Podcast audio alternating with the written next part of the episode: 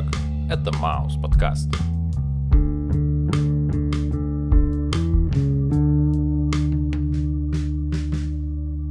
Привет, чувак. Йоу. Как твои дела?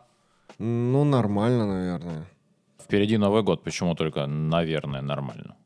Ну, потому что Новый год впереди, а рабочие будни еще не закончились. Ну и к тому же сегодня мы с тобой разбираем... Фрэнк Запа и его альбом «Апостроф». Или «Апостроф». Хочу «Апостроф». Не хочу ни апостроф, ни апостроф. Да ладно тебе, отличный альбом. Ты уже выбрал подарок? Кому? Себе? Девушке?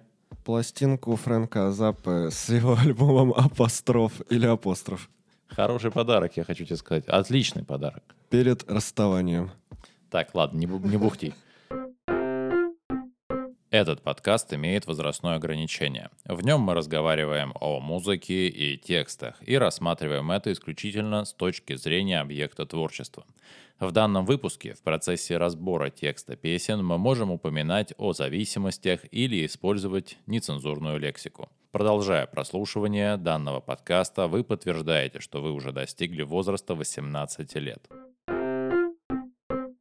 Первый трек под названием Don't Eat the Yellow Snow. Веселый и немного, словно детский трек, что начинается с звука метели и рассказывает нам про то, как некий человек мечтает стать эскимосом по имени Нанук.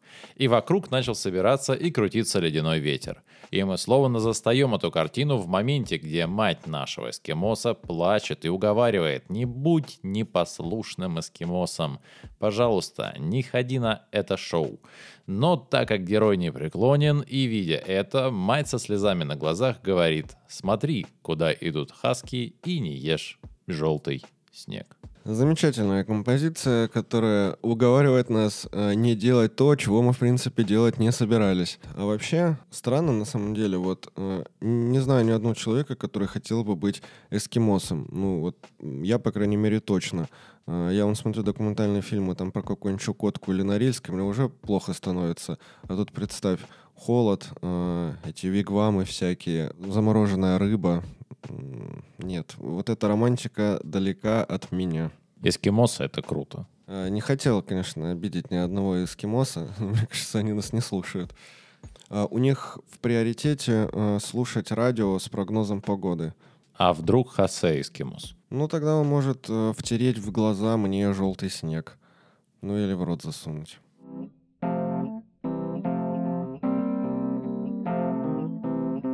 Второй трек называется «Нанук Рапс Ит». И, э, слушай, если в первом треке нам рассказывают про чувака, который уснул или мечтает быть эскимосом Нануком, то здесь, как я понял, как раз-таки рассказывается про настоящего вот этого Нанука, который действительно живет где-то там в снегах, и который, опять же, куда-то там собрался, и мать ему повторяет, не есть желтый снег. Э, у меня дежавю. Это называется сон во сне. Э, Я про это фильм смотрел э, с Леонардо Ди Каприо. Э, Фильм называется «Начало». Ну, во втором треке наш герой наконец-то выступает к своей цели, но неожиданно перед ним появляется охотник за мехом, который нападает на детеныша тюленя, а наш Нанук его спасает, отправив ядовитый желтый снег прямиком в глаза обидчику тюленей. После этого охотник встает и начинает прыгать и бегать, попутно вспоминая древнюю легенду, что если ты попадешь в конфликт с кем-то по имени Нанук и ослепнешь, от желтого снега, то нужно будет идти по тундре милю за милей, прямо к приходу святого Альфонса. Вообще, это один из моих любимых треков, и мне он нравится. Здесь и блюз, и история разворачивается, и классно спета. В общем и целом, я более чем рад. Я за Нанука. А я за эскимоса. Это один и тот же человек. Ой, а я за охотника. Он, по-моему, еще и отмудохал ластой его тюленя. И- или снегоходом, чем-то вот таким. Вот этот охотник, который э, отмудохал его маленького тюленя, он, наверное, не смотрел э, замечательный фильм э, «Морж».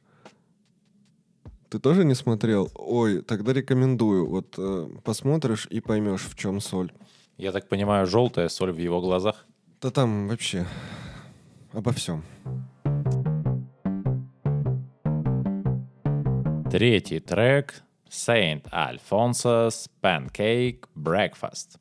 Понятно, что в реальной церкви святого Альфонса нет.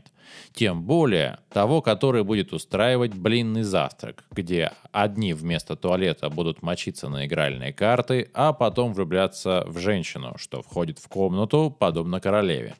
Потом эта женщина будет производить насильственные действия над пирожком с сосиской со словами «хочу жестче». Короче, путь по излечению глаз привел охотника на какую-то тусовку извращенцев, причем с едой. Что, в принципе, странно, но таков уж сон. Я в шоке, я просто думал, что э, он набрел на э, забегаловку, он типа зашел в нее, и там какой-то чувак готовил блины, и он типа сел их есть, и вроде как отогревается. Тут он встретил какую-то э, девушку, и вроде как намек на романтическое продолжение. А ты мне говоришь, что она там какие-то поступательные действия с сосиской и булкой делала. Ух, мама. Я в шоке. Какой интересный у нас сегодня альбом. Что же будет дальше? Let's go.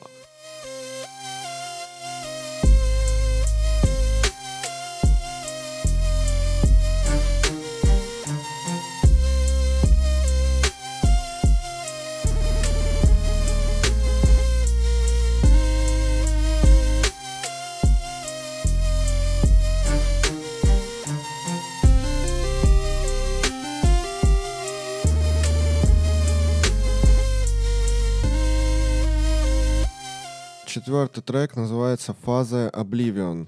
Ну, и типа тут э, такая игра слов, наверное. О, там, запятая Oblivion, ну, типа читается как Oblivion.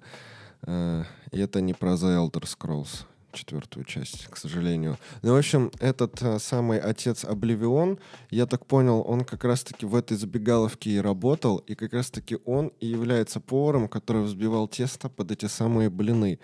И что мы видим дальше? Вот пока он всем этим занимался, э, не хочу знать откуда, но появился лепрекон, который подошел и начал гладить его за халат. Э, в общем, сон становится все жестче и жестче, а я все жестче и жестче не выкупаю фишку. Да, я думаю, то, что ты прав, то, что отец э, Обливион — это действительно чувак, что готовил блины. И тут важно понять то, что он сам говорит о том, что у него сегодня не вышли блины, потому что Лепрекон его отвлекал несколько раз в течение прошлой ночи или там в течение прошлого дня. И, в общем, вся эта тусовка — это про суперсвободные отношения и какие-то оргии. И не самое вообще ответственное у этих людей поведение — но ритм в начале очень комичный, если представить, как под э, него взбивают тесто.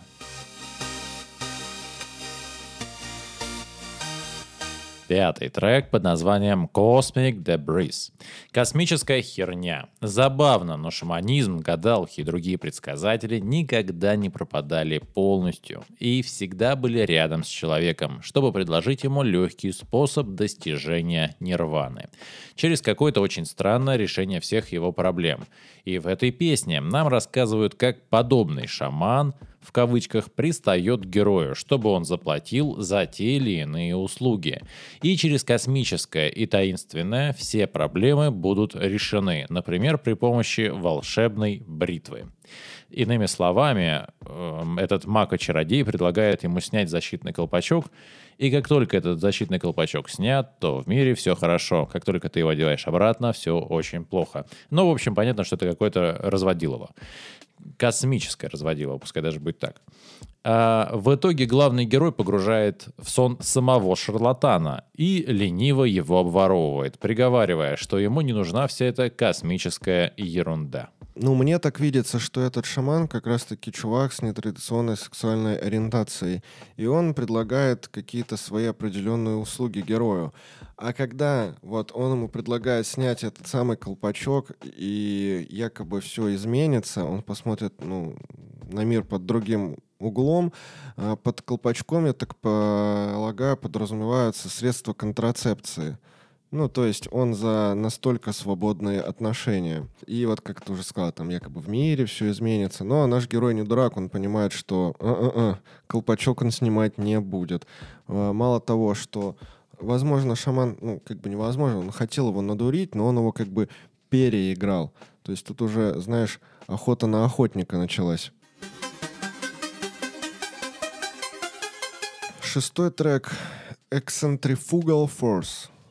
И вообще, типа, ну, вот есть центрифуга Force, это центробежная сила, а X — это уже обратная. И вот тут я вообще не понял ничего. Ну, то есть, э, о чем? Я, я не знаю. Честно говоря, я с тобой соглашусь. Это действительно супер непонятная песня. Потому что здесь то добраться до неба с облаками, это супер дешево. И их видно через иллюминаторы. Ну, как бы некий полет. А потом с Корла планктоном можно сыграть блюз, и после посмотрим, как он натирает свой крошечный рубин и, поправив свой тюрбан, выпускает слизь. Вообще, есть у меня объяснение. У меня тоже оно есть. Да, ну, понятное дело, что без запрет... запрещенных веществ тут не обошлось и, так сказать, отведав магической пыльцы, вот э, там все начало прогрессировать. А затем позвоним щенку-щупальцу, и он нам расскажет, что там в будущем. Короче, трек как центробежная сила, только наружу. Поэтому-то она и X. Ну, то есть тут как бы не прогрессия, а регрессия. Понимаешь, они думают, что они развиваются, но по факту... Uh-uh. Седьмой трек «Апостроф». Ну, конечно же, это музыкальная тема. Для меня это так же хорошо, как, например, горячая вода в ванне. Это словно заставляет тебя всколыхнуться на один миг, замереть и почувствовать эту музыку, словно это вода, что стекает по поверхности внешней стенки клеток твоего организма. Затем начинает дуть ветер, и за легкой прохладой приходит осознание, что сегодня настало время костюма. Одеваешься и идешь на работу. Что за углом? По пути заходишь за едой, мимо проходит девушка в красном платье. Вы оборачиваетесь друг на друга, но внимание ускользающего взгляда – пропадает, как только на ее губах появляется легкая улыбка. Отвернулся и дальше на работу. И перед входной дверью не забудь посмотреть на облака. Вдруг там будет нанук или тебе подмигнет святой Альфонсо.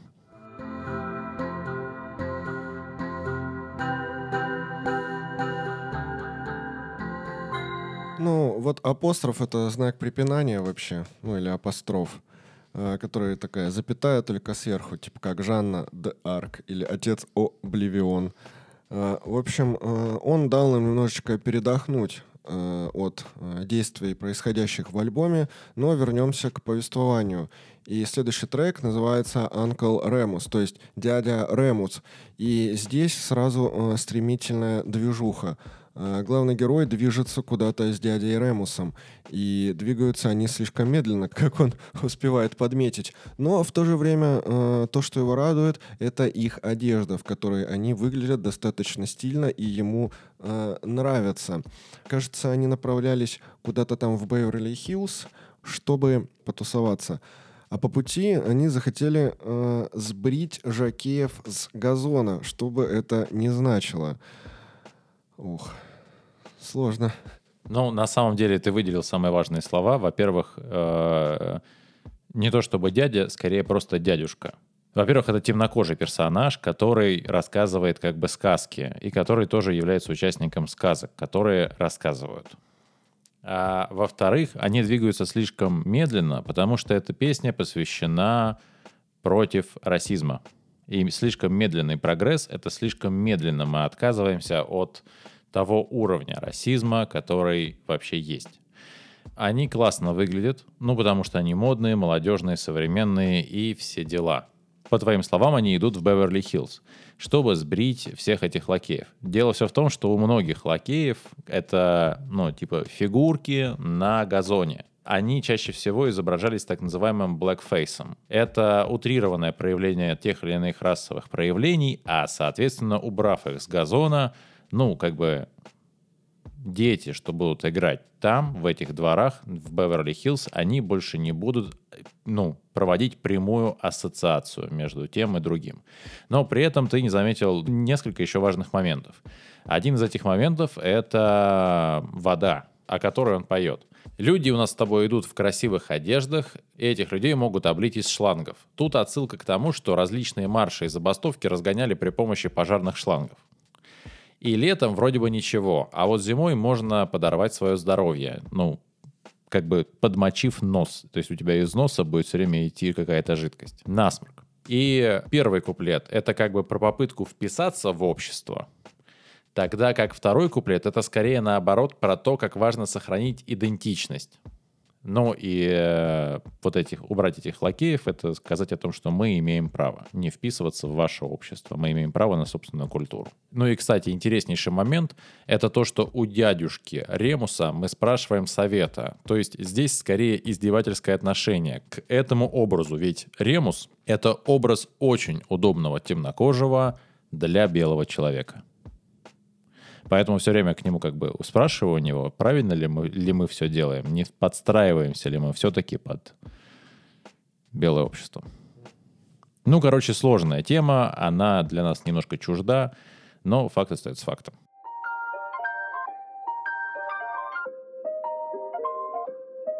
И девятый трек — это Sting Food. Трек о том, как сильно могут пахнуть ноги, если влезть в диско-башмак из диска кожи питона. Девушка плачет, а собака может упасть в обморок от таких пахучих движений. И все они об одном и том же — вонючая нога. Ну, знаешь, наверное, это отражение эпохи, когда э, люди фанатели по диско, а, и вот эти вот самые туфли. И почему-то э, на уме у меня э, только играет лишь одна песня, а именно а, а, а, а, Staying alive, staying alive, а, а, а, а, alive. Дальше дыхалки не хватит. Вывод. Итак, альбом «Апостроф» или «Апостроф» является самым коммерчески успешным в дискографии Фрэнка Заппы.